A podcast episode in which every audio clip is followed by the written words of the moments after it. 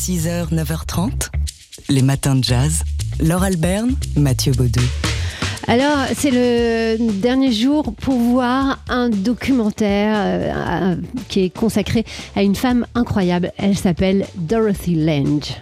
Before I ask questions, I tell it all.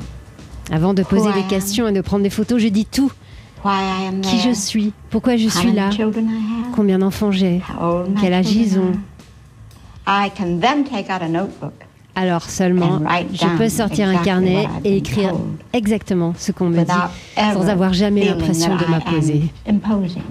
Voilà comment travaillait Dorothy Lange pour approcher les gens qu'elle photographiait. Dorothy Lange, c'est d'abord une photo mythique hein, de Migrant Mother, prise au milieu des, années 30 avec cette femme, le visage plein de poussière, qui a le regard au loin.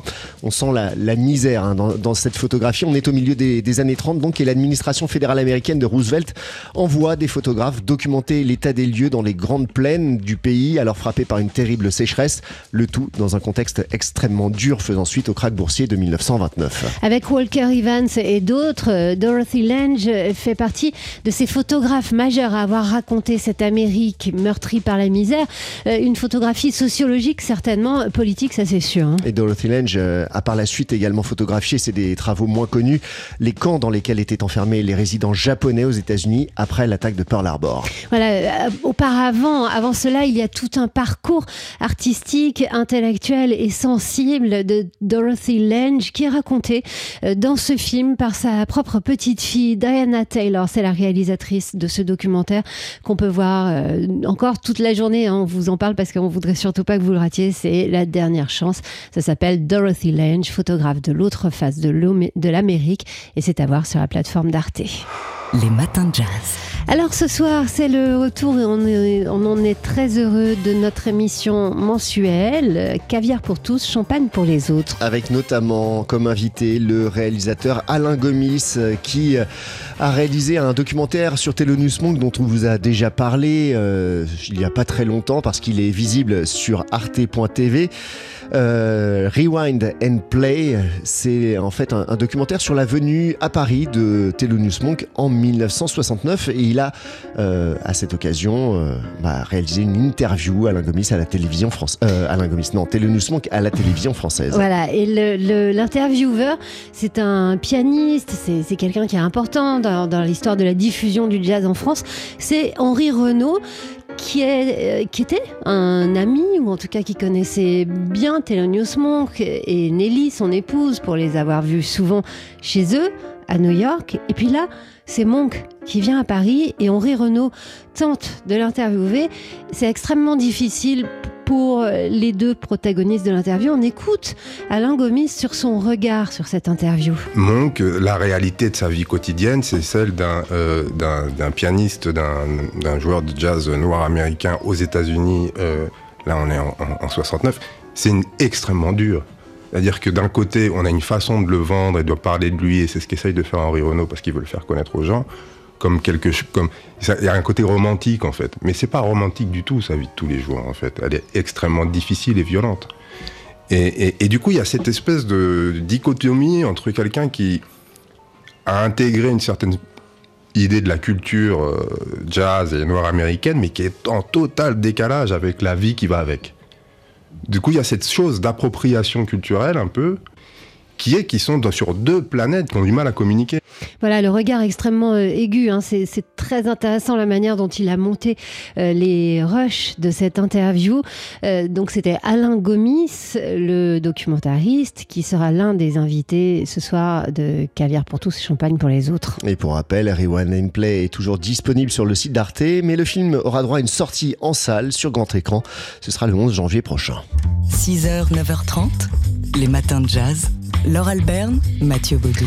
Aujourd'hui, sur euh, la plateforme Netflix, on va pouvoir découvrir l'adaptation du roman Blonde de Joyce Carol Oates. Well, basically, I, the whole novel is really about Norma Jean Baker. À la base, le roman parle vraiment de Norma Jean Baker, qui ensuite devient Marilyn. Monroe, l'actrice blonde.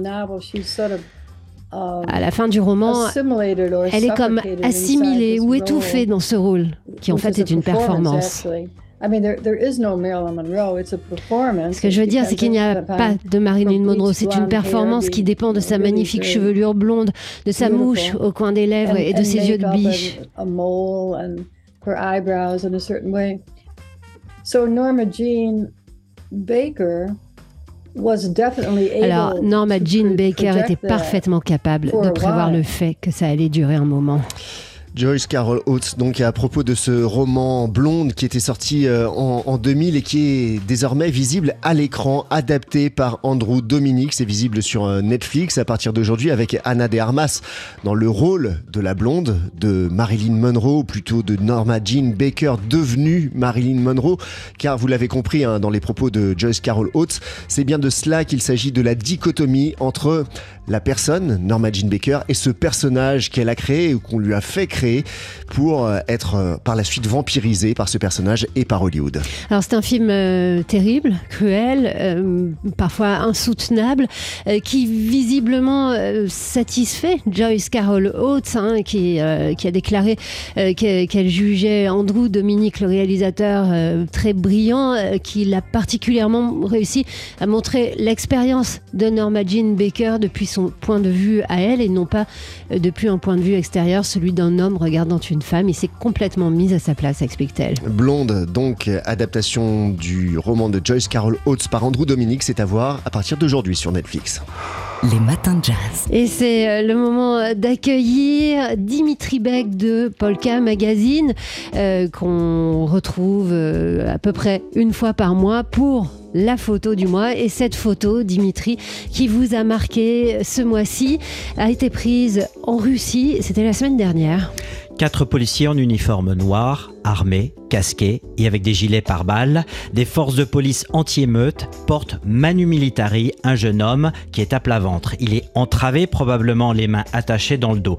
Coincé au milieu de ces allures massives et inquiétantes des policiers dont on ne distingue que leurs yeux sombres, l'homme aux cheveux longs, lui, il crie de toutes ses forces. Tout son visage exprime la colère, la rage même.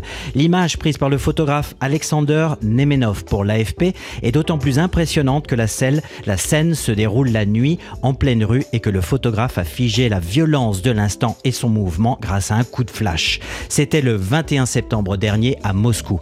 Comme ce manifestant arrêté, des dizaines de milliers de personnes ont protesté dans la capitale russe, à Saint-Pétersbourg également et des dizaines d'autres villes à travers tout le pays. Des protestations contre la mobilisation militaire dite partielle annoncée le jour même par le président russe Vladimir Poutine. Un décret qui concernerait officiellement plus de 300 000 réservistes. Et ce sont les plus importantes protestations hein, dans le pays depuis celles qui ont suivi l'annonce de l'offensive en Ukraine il y a sept mois. Oui, tout à fait, Laure. Et des protestations qui ont fortement été réprimées, comme on le voit euh, sur cette photo. Plus de 1300 personnes ont été arrêtées à travers le pays lors de ces premières manifestations, et bien plus encore les jours d'après, selon le groupe de surveillance indépendant russe OVD Infant. Alors toujours selon cette ONG, certains des manifestants se sont retrouvés, vus remettre un ordre de mobilisation au poste de police après leur interpellation. Une vague de contestation de la part des hommes, mais aussi des mères, des sœurs, pour que ces appelés réservistes servent de chair à canon dans la guerre de Poutine. Depuis, on a vu de nombreuses images de dizaines de milliers de Russes qui fuient leur pays en direction des pays voisins. Mais ce qui agace du côté ukrainien, c'est que ces mobilisations ne sont pas contre le régime du Kremlin, mais contre la mobilisation militaire et qui conduit à une démobilisation massive. Polka. Chaque photo a son histoire. Et on retrouve Dimitri Beck de Polka Magazine pour faire un peu le tour des expos photos à ne pas rater en ce moment.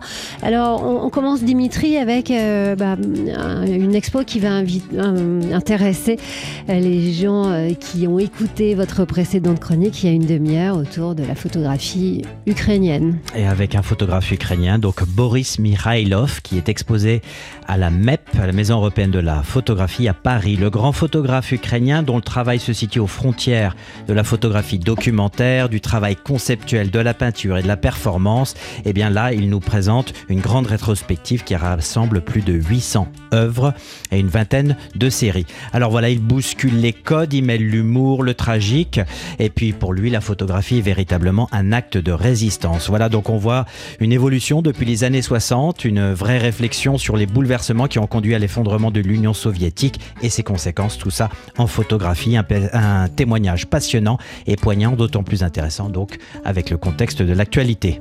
Et pour contraster un peu de tendresse?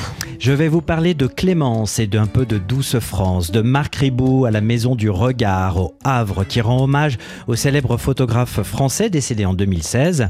Aux côtés, il expose aux côtés des textes de sa femme, Catherine Chen Ribou, qui a composé le texte de ce, ces deux expositions simultanées. Alors Clémence, euh, cette exposition évoque la vie de leur fille atteinte de trisomie et les difficultés à être parent d'une enfant en situation de handicap. Et avec 12 France, ce sont des images de la France d'après-guerre, alors des balles populaires, allons danser Laure, mais aussi des ouvriers du chantier de Saint-Nazaire qui assemblent le paquebot France. Et bien sûr, on retrouvera l'icône du peintre de la Tour Eiffel. Et puis on rappelle euh, que vous faites partie de Polka Magazine, Dimitri, mais aussi de la galerie Polka, de Polka Factory, enfin bref, de tous ces endroits où on peut voir euh, des photos. On en avait parlé en ce moment à la Polka Galerie, il y a le- les regards de ces deux photographes de guerre, hein, que sont euh, Stanley Green et euh, Édouard Elias. Voilà, et puis vous avez aussi une expo autour de la musique. Exactement, Andy Summers. Alors peut-être que les plus avertis connaissent, ont déjà entendu ce nom-là. C'est le vu Exactement, c'était le guitariste du groupe de rock The Police.